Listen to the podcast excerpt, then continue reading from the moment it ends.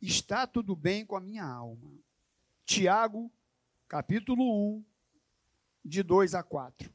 Pode abrir a sua Bíblia em Tiago, capítulo 1. Achou, Tiago? Está na Bíblia, hein? Está aí, de Gênesis Apocalipse, tu vai achar.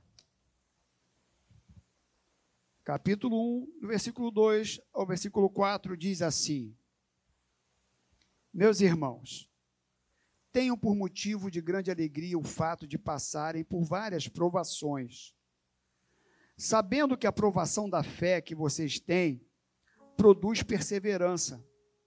Ora, a perseverança deve ter ação completa, para que vocês sejam perfeitos e íntegros, sem que lhes faltem nada. Senhor, muito obrigado por essa manhã. Mais uma vez nós te louvamos e te agradecemos. Agora nós vamos compartilhar a tua palavra. Que teu Espírito Santo nos ajude, nos oriente e que o teu nome seja glorificado. Amém. Meus irmãos, eu quero começar essa mensagem de hoje contando uma história verídica para vocês. E essa história diz que um homem chamado Horácio Spafford, desculpa a pronúncia, mas Horácio, Horácio, nasceu em Nova York no dia 10 de outubro de 1828. Preste atenção na história. Ele foi um presbiteriano convertido e quem o, evangelizou foi o evangelista Moody, muito conhecido. Esse homem tornou-se um advogado próspero financeiramente na cidade de Chicago. Mesmo depois de seu sucesso financeiro, continuou mantendo estreito relacionamento com Moody, bem como profundo interesse pelas campanhas de evangelização. Então esse homem se converte e ele continua evangelizando, pregando o evangelho junto com Moody. E ele tinha um apurado gosto pela música e era devotado ao estudo das escrituras. Meses antes do grande incêndio que atingiu a cidade de Chicago em 1871. Em 1871, você pode ver na história que houve um grande acidente, um grande incêndio na cidade de Chicago. Spafford tinha feito pesados investimentos financeiros em uma área que foi totalmente destruída pelo fogo. Não bastasse esse terrível abalo financeiro, Spafford passou também pela dolorosa perda de seu filho. Então ele investiu muito dinheiro no negócio. Esse incêndio destruiu tudo que ele tinha investido. E ele agora também perde o seu filho. E a morte do filho trouxe grande sofrimento para toda a família.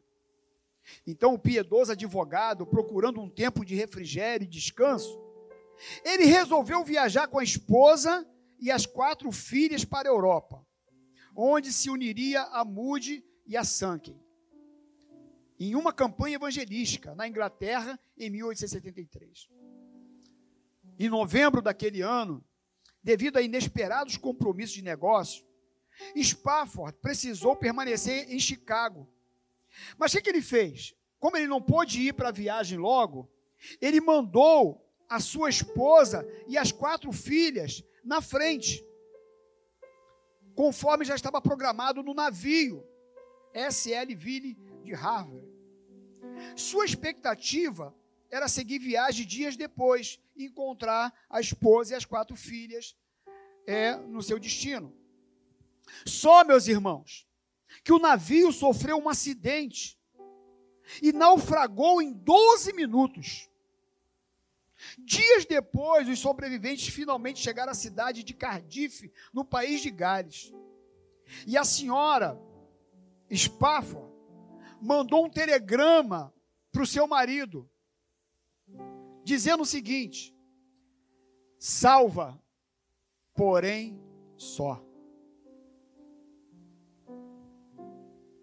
As quatro filhas morreram naquele naufrágio.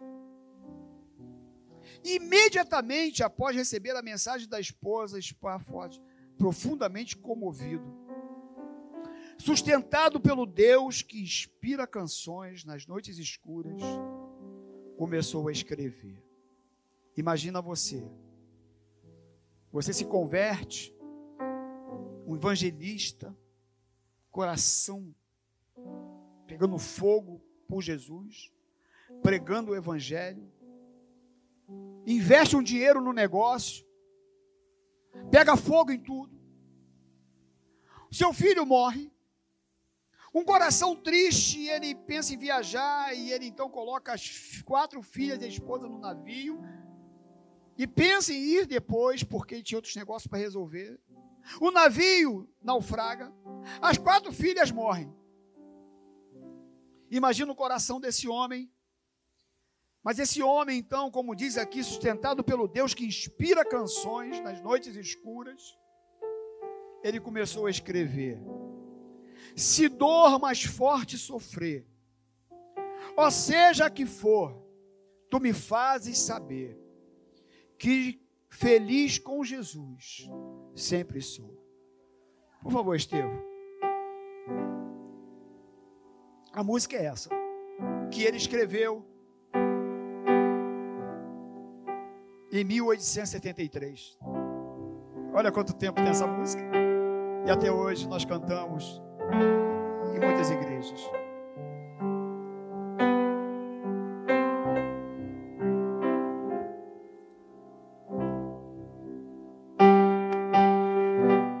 Você sabe? Canta aí um pouquinho, vai lá, vamos lá.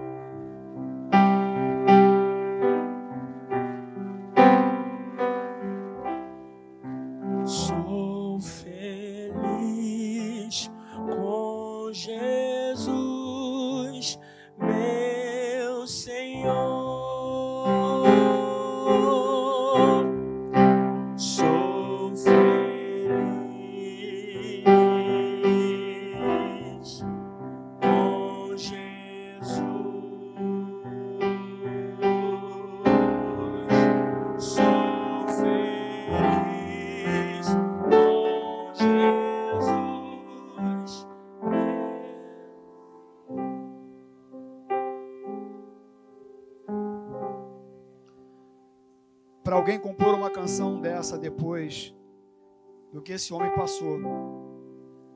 Era alguém que realmente sabia o que era servir Jesus. O homem, diante de uma dor tão forte, escreve esse hino tão lindo e maravilhoso. Aliás, foi o único hino que ele escreveu, Ele não escreveu outro. Mas que hino! Em 1873, e nós cantamos esse hino até os dias de hoje. É um dos hinos clássicos mais conhecidos e cantados em todo o mundo. Todo o mundo. E Sparford, esse homem, diante dessa dor, ele compõe esse hino e a gente percebe que Sparford não se concentra no, no sofrimento, mas na gloriosa obra de Cristo e na promessa bendita da sua vinda. E humanamente, vivendo uma situação como essa, um coração em pedaços, vivendo um dilema como aquele, uma tragédia, Sparford escreve uma letra tão fantástica. Está tudo bem com a minha alma. Está tudo bem com a minha alma, diz a letra. Porque com Jesus eu sou feliz. Sabe, Marcelo? Tem momentos na nossa vida que é difícil de administrar. Tem momentos que é complicado, que dói. Mas quando nós estamos firmes nele,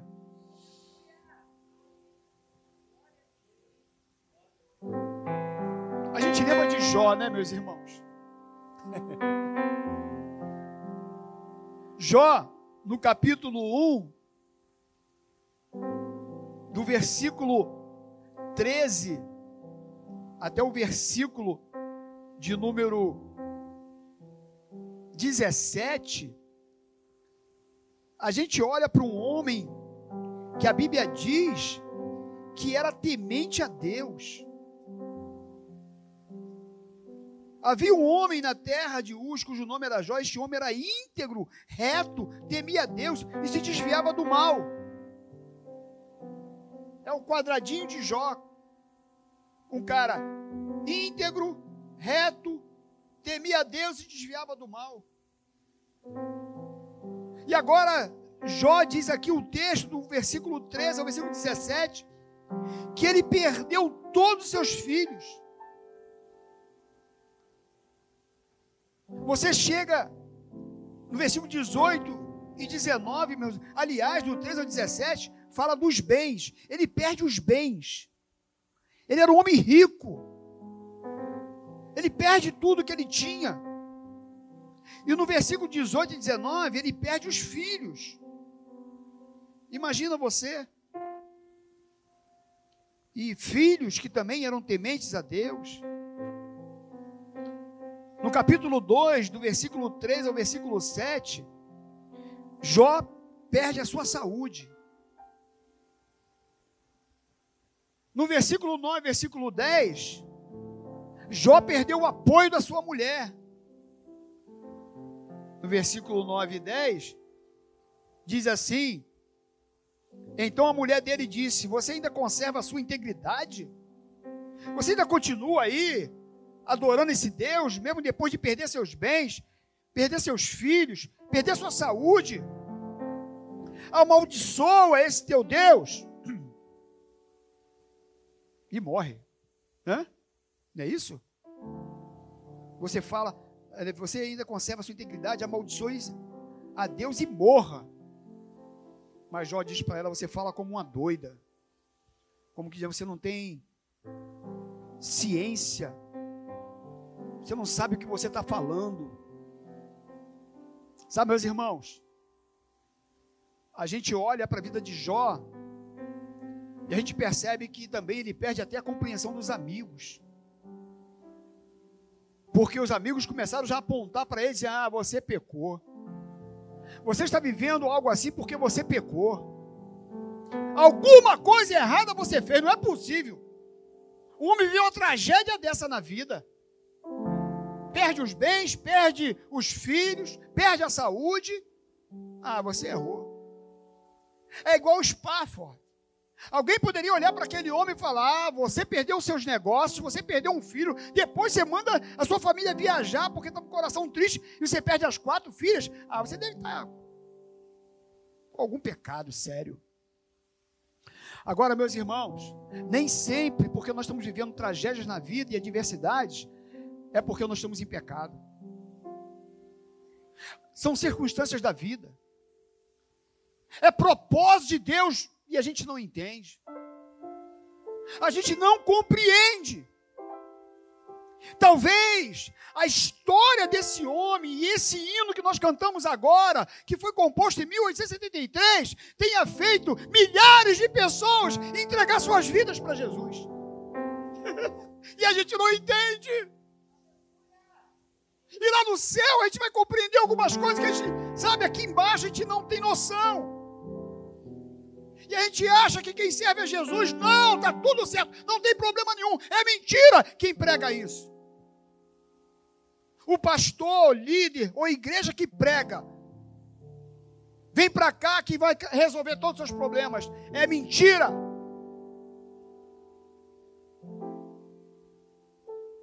Mas uma coisa também é verdade: que o nosso Deus é um Deus fiel, é um Deus que restaura, é um Deus que fortalece, que anima, que nos mantém de pé. Porque ao fim Deus restaurou a sorte de Jó. Quando ele chorou pelos seus amigos, diz que Deus deu tudo em dobro, tudo de quanto ele possuía. O nosso Deus também é um Deus fiel. Os bens de Jó foram restaurados. Deus curou a sua enfermidade. Seu casamento foi refeito. Teve mais dez filhos. Seus amigos foram perdoados por Deus. Tudo quanto Satanás intentou contra ele não prosperou. Jó saiu daquela arena de prova mais perto de Deus e mais fortalecido na fé. Porque às vezes a adversidade, Hélio, nos traz para pertinho de Deus. Nos leva para os pés do Senhor. E aí, quando as pessoas pensam que esse problema que você está vivendo vai te derrubar, é esse problema que vai te impulsionar para frente. Porque você vai estar aos pés de Jesus e Ele vai te sustentar, Ele vai te fortalecer, Ele vai te manter de pé.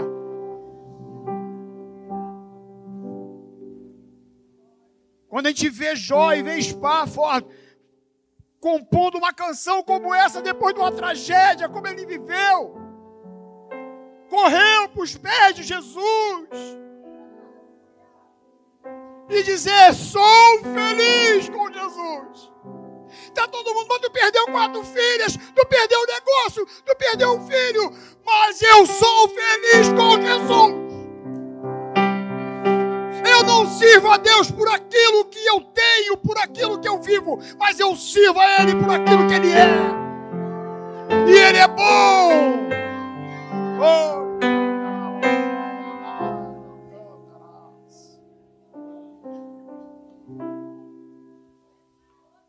Ele é o nosso refúgio na angústia, nosso castelo forte na hora da tribulação, na hora da dor, Ele consola. As nossas lágrimas Ele também pode enxugar, em nossas fraquezas Ele nos sustenta. Mesmo que prejuízos financeiros, doença, até a própria morte nos atinjam, a gente pode dizer como Spafford, está tudo bem com a minha alma. Meu coração está apertado, mas está tudo bem com a minha alma. Embora o caminho às vezes fique estreito, às vezes há espinhos pela, pela trilha, há inimigos nos espreitando, mas podemos ter a certeza de que Deus está conosco e nos toma pela mão, nos guia com seu conselho eterno e mais, ele nos recebe na glória. Romanos 1, Romanos 5, melhor dizendo, no versículo 1 ao 5, diz assim: Justificados, pois, mediante a fé, nós temos paz com Deus por meio de nosso Senhor Jesus Cristo. Por intermédio de quem tivemos igualmente acesso pela fé a esta graça na qual estamos firmes e gloriamos-nos na esperança, na glória de Deus. E não somente isto, mas também nos gloriamos nas próprias tribulações. Nos gloriamos nas, nas dificuldades, sabendo que a tribulação produz o quê? A tribulação produz perseverança. A perseverança produz experiência. A experiência produz esperança. E essa esperança ela não pode ser confundida, porque o amor de Deus é derramado em nosso coração pelo Espírito Santo que já foi nos, nos entregue. Então você que é de Jesus, vem o vento, vem a tempestade, bate fortemente, com ímpeto na casa. Mas a sua casa, porque foi construída em cima da rocha, ela permanece firme. Mas o homem que não tem Jesus, ele constrói a sua casa sobre areia. Vem a chuva, vem os ventos, bate com o ímpeto da casa e ela cai porque ela foi construída sobre areia. Por isso, a sua casa precisa estar sobre a rocha que é Jesus. Porque a mesma chuva, a mesma tempestade, o mesmo vento que bateu na casa que estava sobre a rocha, bate sobre a casa que está sobre a areia. A diferença é o terreno onde ela está construída. Aonde a sua casa está construída. Porque o vento bate. A tempestade bate, Celinha. Mas aonde está construída a sua casa? E a Celinha canta: Sou feliz com Jesus, meu Senhor.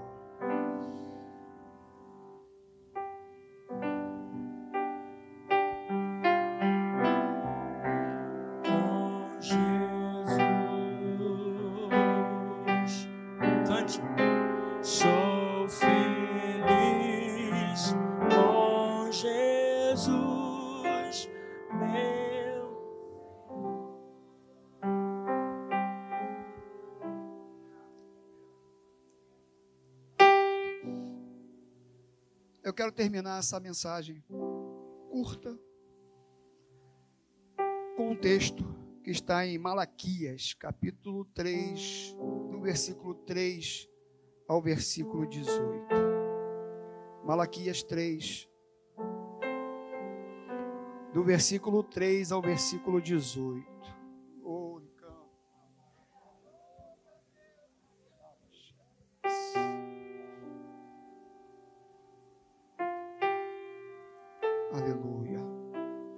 Malaquias está falando, aliás, o Senhor está falando aqui. Você achou Malaquias? Capítulo de número 3. É o último livro do Antigo Testamento. Fala assim: As vossas palavras foram duras para mim, diz o Senhor. Mas vós dizeis: Que temos falado contra ti? Vós dizeis: inútil a servir a Deus, que nos aproveitou termos cuidado em guardar os seus preceitos, em andar de luto diante do Senhor dos Exércitos. Olha aqui para mim, meus irmãos, só para me explicar o que eu estou lendo, que a gente lê, a gente não, arranca da, da letra a compreensão. O que ele está dizendo é o seguinte: Deus está, o Senhor está falando assim, vocês estão dizendo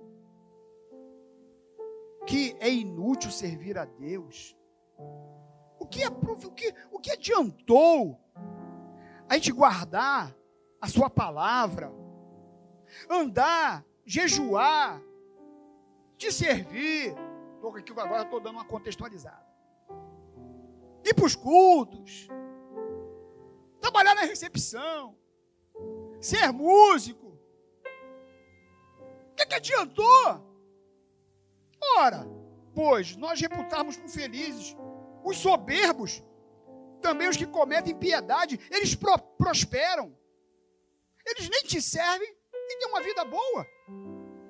Sim, eles tentam ao Senhor e escapam. Então, os que temiam o Senhor falavam uns aos outros. O Senhor atentava e ouvia. Havia um memorial escrito diante dele para os que o temem ao Senhor e para os que se lembram do seu nome. Aí ele assim: vocês não sabem de nada. Vocês que me servem, têm um memorial. Eu estou escrevendo. Eu estou anotando tudo que você tem feito. Eu tenho observado o seu serviço, Estevão. Eu tenho olhado para a sua dedicação.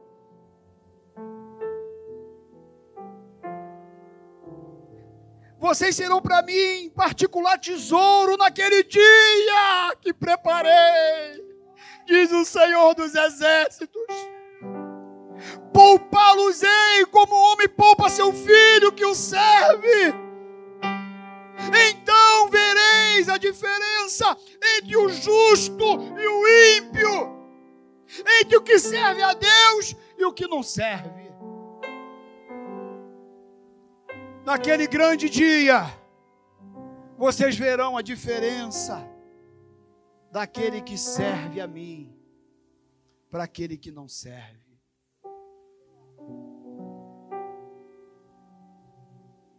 O sol é para todos, para o justo e para o injusto. O sol queima a cabeça do ímpio e do servo de Deus. A diferença é que quando nós andamos com Jesus, mesmo diante de toda a adversidade que a gente possa viver, Ele nos mantém de pé. Ele nos sustenta para que a gente possa chegar no destino que Ele tem preparado para cada um de nós. Nós estamos voltando para casa, meus irmãos. Você está voltando para sua casa, da onde você veio. Você veio do céu. Porque quem te fez foi o próprio Deus. Então você veio do céu. Você está voltando para Ele. Por isso, não importa o que você viva, Espafa, Ele nos dá uma lição tremenda. Que nós tenhamos um coração parecido com desse homem. Que possamos, ao invés, ao invés de reclamar contra Deus, de brigar com Deus. Que em meio a essa situação que você está vivendo, você possa adorá-lo. Tá difícil, eu sei. A lágrima está descendo, eu sei. Mas diga para ele nessa manhã: com Jesus eu sou feliz porque a alegria do Senhor é a minha força. Ele quem me sustenta.